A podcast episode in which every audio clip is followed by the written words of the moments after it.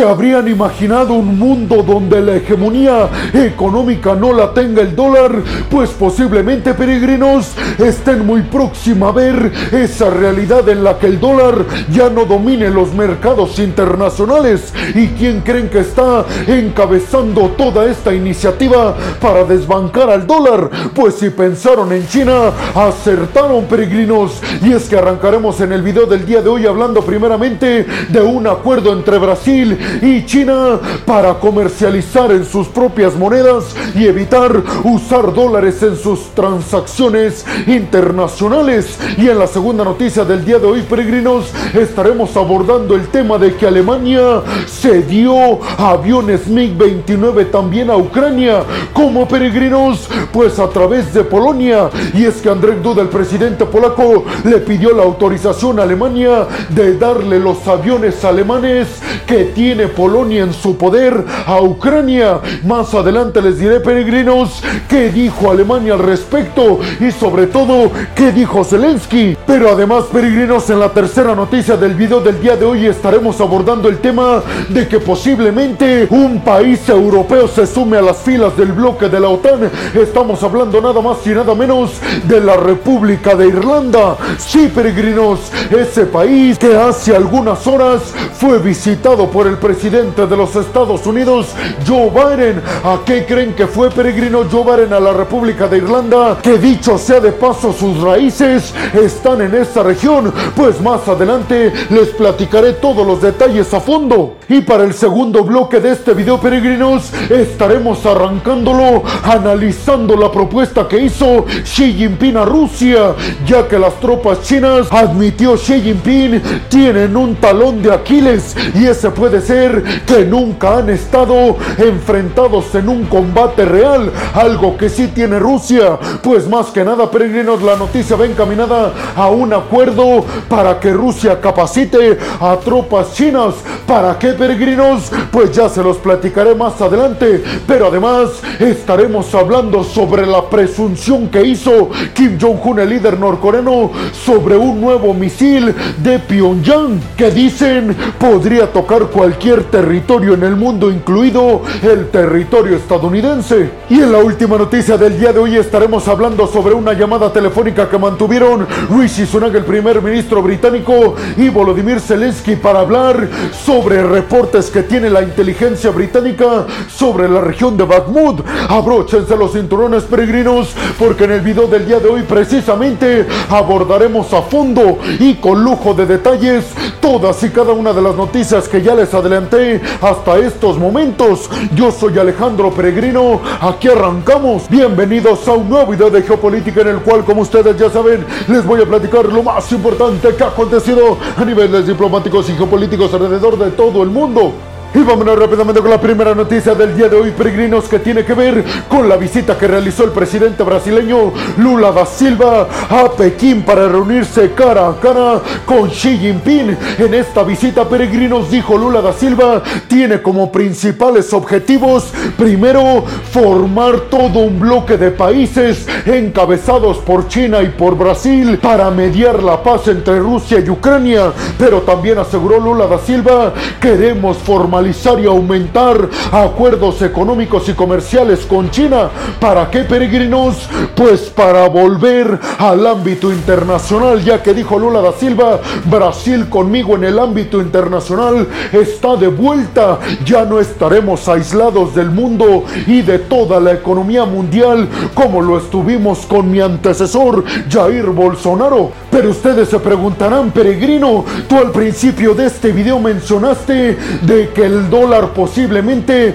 iba a ir en picada frente al yuan chino. ¿Qué tiene que ver con esta visita de Lula da Silva a China? Pues yo le respondería, peregrinos, que precisamente Lula da Silva junto con Xi Jinping acordaron comercializar en sus propias monedas y ya no en dólares. Sí, peregrinos, precisamente la estrategia de Xi Jinping y de toda China para desbancar al dólar de su hegemonía mundial es empezar a cerrar acuerdos bilaterales bilaterales con otros países para comercializar con sus propias monedas. Por esta razón a Lula da Silva lo acompañaron un grupo muy grande de empresarios brasileños a su visita a China. ¿Para qué peregrinos? Pues precisamente para formalizar acuerdos comerciales entre China y Brasil. Porque les recuerdo que hoy en día China es el mayor socio comercial de Brasil. No es ni siquiera Estados Unidos y muy lejos se encuentra el bloque de la Unión Europea. Por eso China interpreta que la mejor estrategia para penetrar a toda la región de América Latina es a través de Brasil, ya que con México no ha podido precisamente por la cercanía comercialmente hablando que tiene México con Estados Unidos. Entonces pueden pensar que ya es oficial, peregrinos, que en acuerdos comerciales y transacciones entre Brasil y China ya no usarán el dólar como moneda base y usarán en cambio la moneda brasileña y la moneda china. Lula da Silva además dijo que el tema principal, sin embargo, fue el de la paz en Ucrania, pero dijo, admitimos que hay graves problemas en ponernos de acuerdo para presentar una propuesta con puntos sumamente específicos para llegar a la paz, no solamente porque nosotros no nos ponemos de acuerdo, sino simple y sencillamente porque ni Ucrania ni Rusia quieren ceder un poco para llegar a la paz.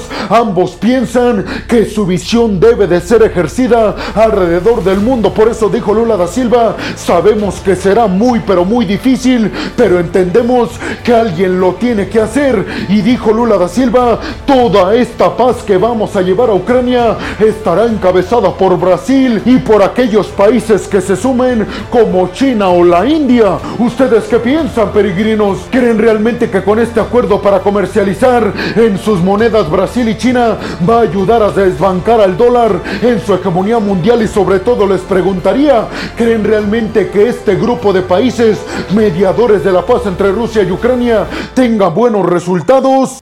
Y vámonos rápidamente con la segunda noticia del día de hoy, peregrinos, que tiene que ver con que desde Berlín acaban de autorizar los alemanes que Polonia envíe cerca de 30 aviones MiG-29 que le pertenecieron a la República Democrática Alemana. ¿A dónde los van a enviar, peregrinos? Pues nada más y nada menos que a Ucrania. Y es que desde Berlín Olaf Scholz aseguró que Alemania no tendría por qué oponerse a que Polonia le dé a Aviones militares MiG-29 soviéticos que Alemania le vendió a Polonia. Dijeron desde Berlín, ese ya es su problema. Lo que nosotros podemos hacer es darle luz verde a nuestros compatriotas polacos para que ayuden con aviones que antes nos pertenecían a Ucrania para vencer a Rusia. Desde Berlín precisamente Olaf Scholz especificó que son cerca de 23 aviones militares MiG-29 de los que se está hablando, aunque aseguró muchos de ellos tienen problemas técnicos, pero dijo que Polonia se va a encargar de su reparación. Por eso más que nada Olaf Scholz dijo que Alemania no tenía ninguna razón para oponerse al envío de estos aviones. Y ahora ustedes se estarán preguntando, peregrino, pero ¿qué piensa Zelensky al respecto? Que no quería aviones estadounidenses F-16.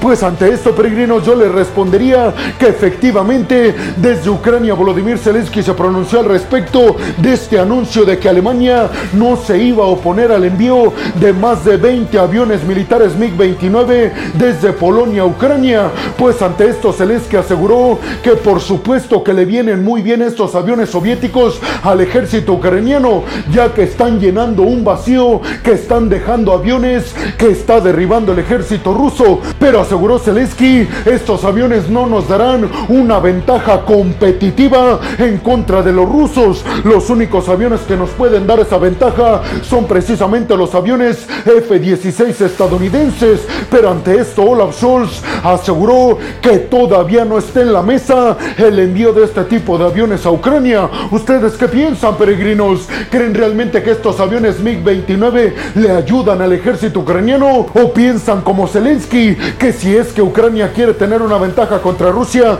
necesita los F-16?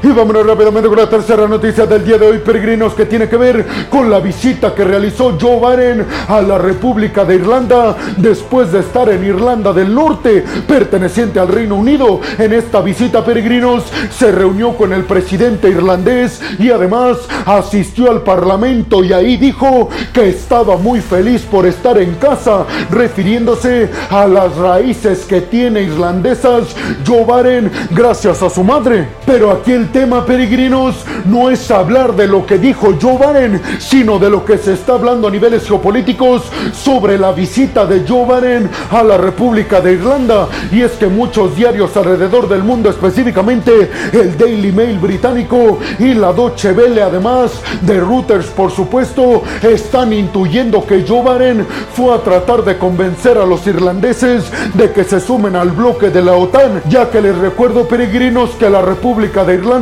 es uno de los pocos países europeos que quedan sin entrar al bloque de la OTAN. Y es que aunque públicamente no se habló de absolutamente nada de temas militares peregrinos, parece ser que Joe Biden fue a decirles a los irlandeses que a cambio de inversiones multimillonarias de empresas tecnológicas estadounidenses, lo que quería Joe Biden y Estados Unidos a cambio era que la República de Irlanda se postulara para entrar al bloque de la OTAN. ¿Ustedes qué piensan? Piensan, peregrinos? ¿Creen realmente que la República de Irlanda entraría a la OTAN y sobre todo cómo esto perjudicaría a China y a Rusia? Y más que nada, me gustaría saber su opinión sobre las multimillonarias inversiones que prometió Joe Biden en Irlanda del Norte y en Irlanda. Ahora, ¿por qué creen que hay tanto interés de Estados Unidos en invertir en las Irlandas? Y vámonos rápidamente con la cuarta noticia del día de hoy, peregrinos, que tiene que ver con declaraciones que ofreció el presidente chino Xi Jinping al respecto de su ejército. Y es que dijo que le ordenó a los altos mandos militares de China que estén preparados para combatir a cualquier enemigo. El problema, dijo Xi Jinping, es que el ejército chino no está entrenado en combate. Sí, peregrinos, el ejército chino es muy moderno y muy amplio en tropas, pero el problema es que no tiene experiencia en combate. Por eso dijo Xi Jinping que está tratando de formalizar acuerdos con Vladimir Putin y el ejército ruso para que tropas rusas entrenen a las tropas chinas y aprovechar que Rusia sí tiene una vasta experiencia en combate, sobre todo por lo que está aconteciendo ahora en Ucrania, porque Xi Jinping intuye que próximamente podría darse un encuentro y choque militar inminente con la isla taiwanesa respaldada por Estados Unidos.